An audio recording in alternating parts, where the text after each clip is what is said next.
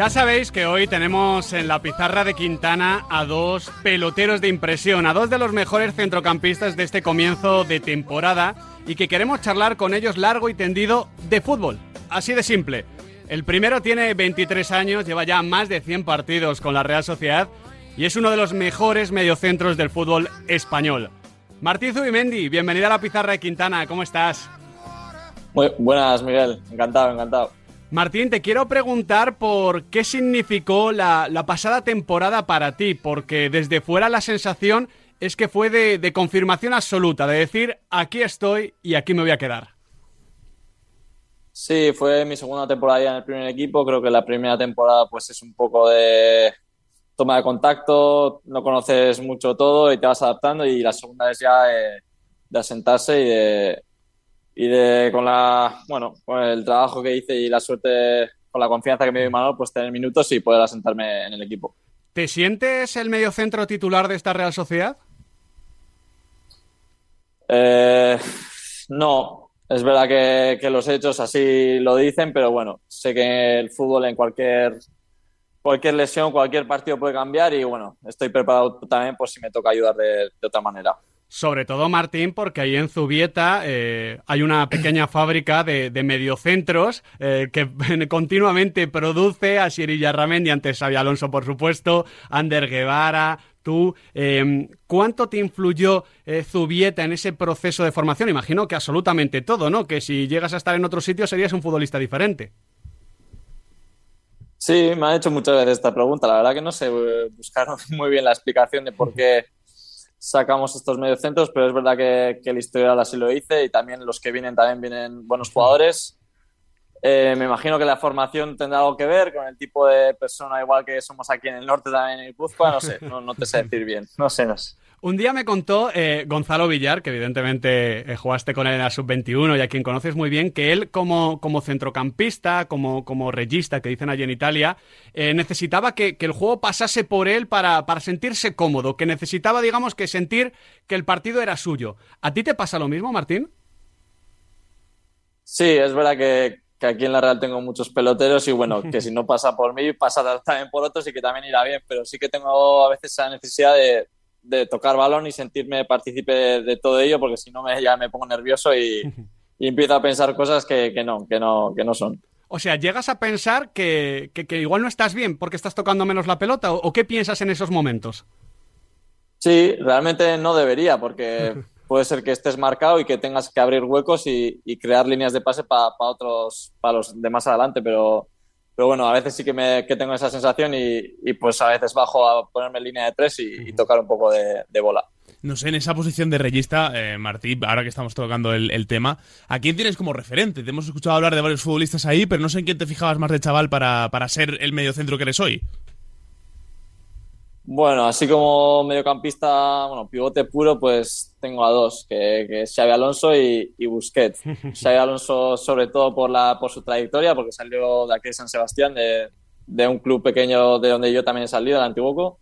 Y bueno, pues su trayectoria, pues bueno, no, no, puedo decir nada más que halagos y, y tuve la suerte que fuera mi entrenador después. Y luego Busquets, pues bueno, ya, ya sabemos todos cómo lo que ha hecho Busquets y, y lo que se nos pide ahora a raíz de, todo lo que ha hecho él. ¿Hay algo, ¿Hay algo que te enseñara eh, Xavi Alonso, marca de la casa, ¿no? De, de mediocentro a mediocentro. Eh, bueno, las diagonales obviamente pues sí que ponía empeño, pero bueno, eh, no, como las de él no, no se pueden igualar.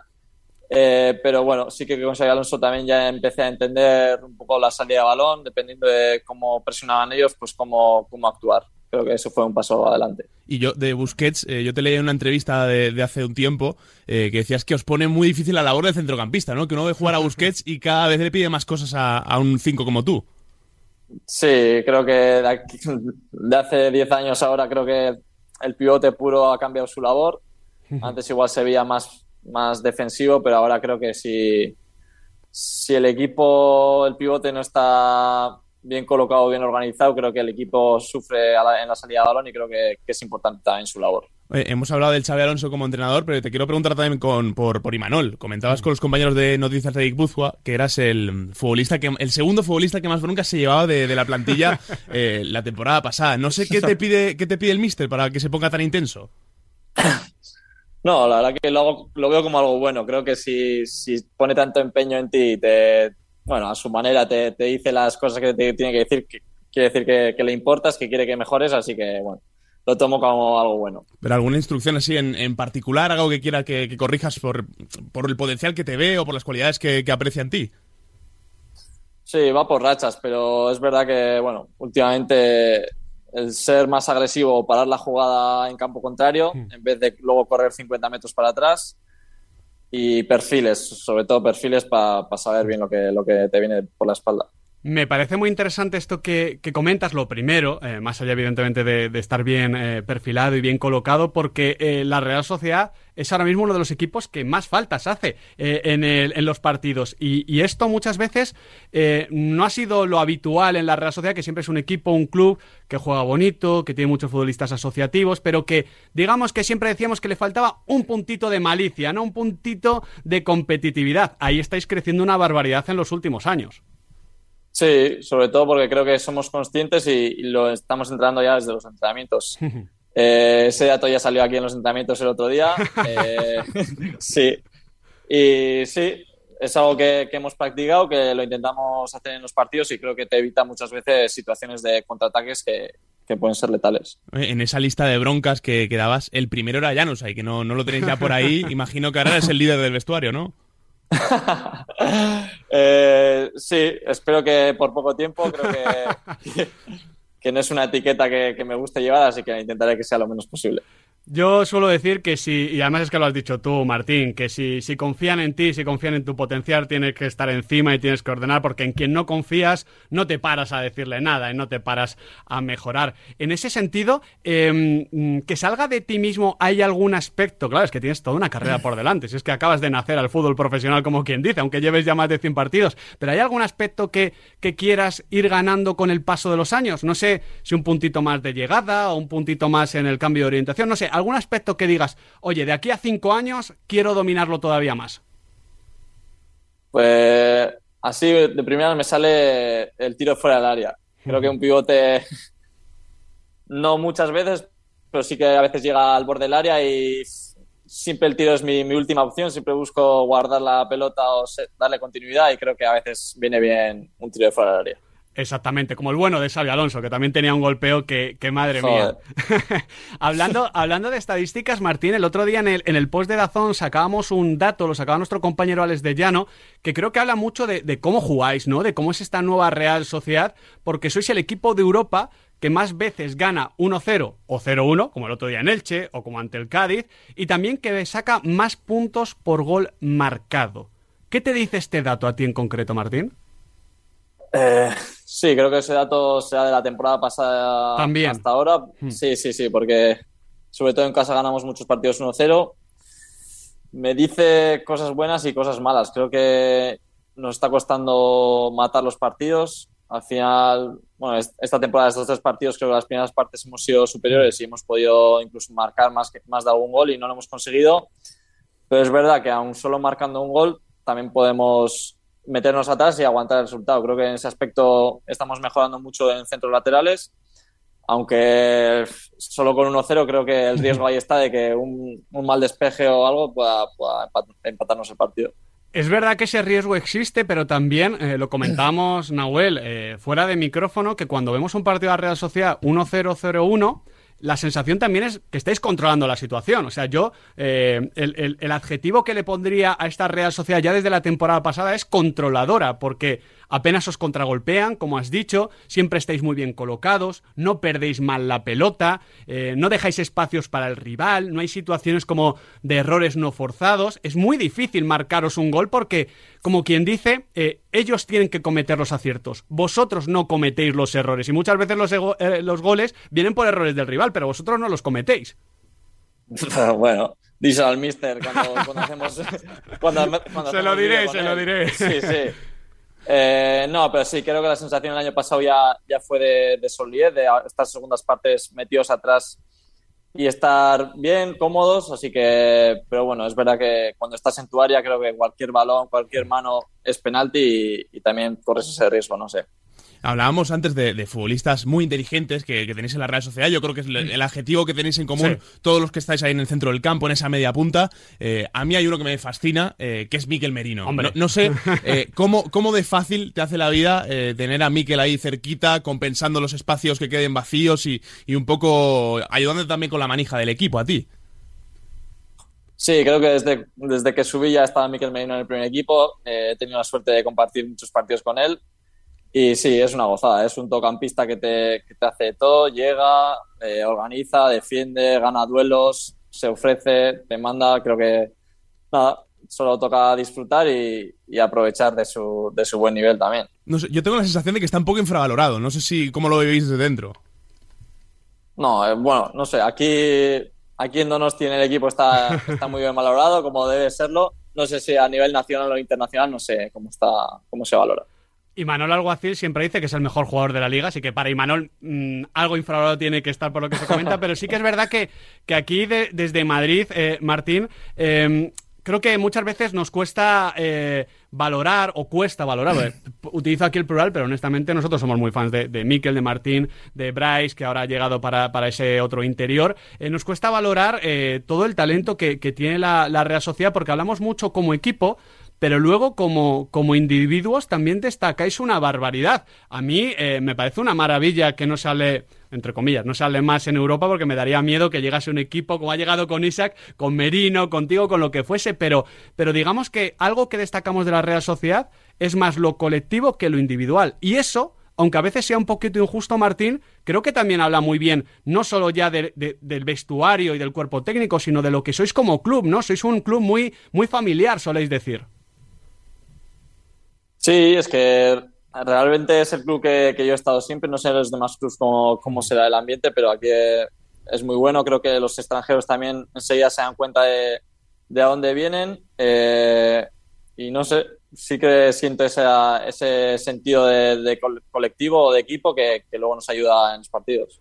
¿Qué nos puedes contar de, de Taquecubo? Porque es uno de esos futbolistas extranjeros, aunque ya eh, es un eh, español más, porque habla, habla de maravilla, lleva muchos años aquí en la Liga Española, pero da la sensación de, que se ha sentido como en casa, se mueve muy bien entre líneas con, con Silva, ataca también los espacios, está jugando ahí arriba en la punta, la doble punta, mejor dicho. Eh, a nosotros nos está encantando, Martín. Sí, yo ya en, cuanto escuché su, su, fichaje creía que ya sabía que iba a encajar muy bien. Eh, ya en el vestuario es, es un jugador que es muy hablador, aunque sí, sobre todo porque domina, domina muy bien el español y se ha integrado muy bien. Luego en el campo le está tocando jugar más arriba, pero que desde ahí entiende muy bien cuándo tiene que bajar y cuándo aprovechar esos espacios que quedan entre líneas para, para venir a recibir o incluso como hizo el primer partido, como para pegar desmarques y, marcar gol. Ya, lo tenías visto a, Cubo, eres muy futbolero de, seguir la liga o ligas extranjeras, saber cómo son por la mayoría de jugadores, que acaba fichando luego la Real. Sí, pero con Cubo me pasó que, me tocó jugar contra él dos veces en los Juegos Olímpicos, ya sea en la preparatoria y luego en la semifinal. Así que me tocó sufrirlo porque ahí Cubo en esa selección era de lo más destacable y, sí que tocó sufrir. Mejor tenerlo contigo que tenerlo a tu espalda, Martín. sí, sí. sí. Oye, eh, vamos a ponernos un poco soñadores. Eh, si tú cuando cierras los ojos y, piensas en, el Martín Zubimendi de 40 años, no sé qué carrera te gustaría haber vivido, no sé si tienes eh, objetivos concretos que quieras llegar sí o sí en tu carrera. no, no. Realmente mi único objetivo es llegar a ser el mejor jugador que, yo pueda ser, no el mejor de nada, sino que el que yo pueda ser. Y nada, trabajar, quedarme contento con, con que he dado todo, con que he trabajado lo, máximo que he podido y, a ver hasta dónde llego. dijiste en su día que, preferías meterte con la Real en Champions y vivir esa experiencia de la máxima competición continental a ir con la selección. No sé si a 81 días para el Mundial, que ya lo tenemos ahí, que estamos todos pensando, no sé si te cambia un poco ahí el, parecer. No, joder, pero a ver, es una pregunta que las dos me encantan. Creo que las dos me encantan y, y no por decir una no me gusta la otra, así que no, no, eran las dos, las dos válidas. De hecho, a mí me da Martín que las dos van a terminar sucediendo. Hombre, no te digo que esta temporada, porque bueno, al final hay, hay mucho. Eh, bueno, tú lo has dicho, Sergio Busquets, Rodri Hernández en la selección, el top 4 en la liga lleva siéndolo tres años, pero pero esos objetivos eh, son muy bonitos y, y- y suenan a sueño, pero, pero son alcanzables. Sí, creo que la Real es en lo que trabaja. Eh, ya llevamos tres años entrando en Europa League y, al final no somos ambiciosos, aunque sabemos que es muy difícil, pero creo que el objetivo ahí está de, de dar más caña a los cuatro de arriba y, y más adelante pues hacernos un hueco ahí entre los cuatro primeros. Me quedo con eso, ¿eh? dar más caña a los cuatro de arriba, me gusta. me Es un buen objetivo, Un sí, poquito sí. de rock and roll, claro que sí. En lo que también está trabajando eh, Martín Zubimendi y la Real Sociedad es en la renovación de Martín Zubimendi. Eh, tranquilos, todo bien, todo, todo en orden. Eh, sí, sí, sí, sí. La verdad que no tengo pegas. Creo que las conversaciones están siendo fluidas, bien, o sea, buen rollo, así que ningún problema. Buen rollo, también, Sí. también me quedo con eso, es que me parece maravilloso, claro que sí. Pues ya, dos preguntitas, Martín Zubimendi, para finalizar. Te voy a pedir que continúes dos frases, pero no te eh, preocupes, ¿eh? no hay ningún tipo de trampa. La Real Sociedad es... ¿Una palabra o sigo la frase? La frase, lo que tú quieras. Es... Eh, futuro. Me gusta. Bueno, esto a la gente de la Real Sociedad Sí, eh, sí, le sí. va a gustar muchísimo. Yo, yo me, me imaginaba algún Churiordi ya con los pelos Sí, como sí, escarpias, sí. ¿eh? Sí, sí. Pues va la segunda. Este año el objetivo de la Real en Europa es... Es... Competir, yo creo. Y seguro que lo vais a hacer, eso sí, Martín. Hay que superar una rondita, ¿eh? Este año ya toca. Sí, la verdad que a ver si tenemos algo más de suerte en los, en los cruces, porque estos dos años vaya, vaya, vaya cruces. Nosotros estaremos muy pendientes de lo que haga esta Real Sociedad de Manuel Alguacil, de Miquel Merino, David Silva, Robin Lenormand, Miquel Oyarzábal, que tiene que volver prontito, y por supuesto de ti, Martín Zubimendi. Muchísimas gracias por atendernos, ha sido un auténtico placer charlar de fútbol contigo. Vale, igualmente, muchas gracias. Pues ahora Chao. nos vamos hablar con otro mediocentro. De Seguimos, mediocentro en mediocentro. seguimos, Llamamos a Vigo. Ahora, en Radio Marca, Fran Beltrán.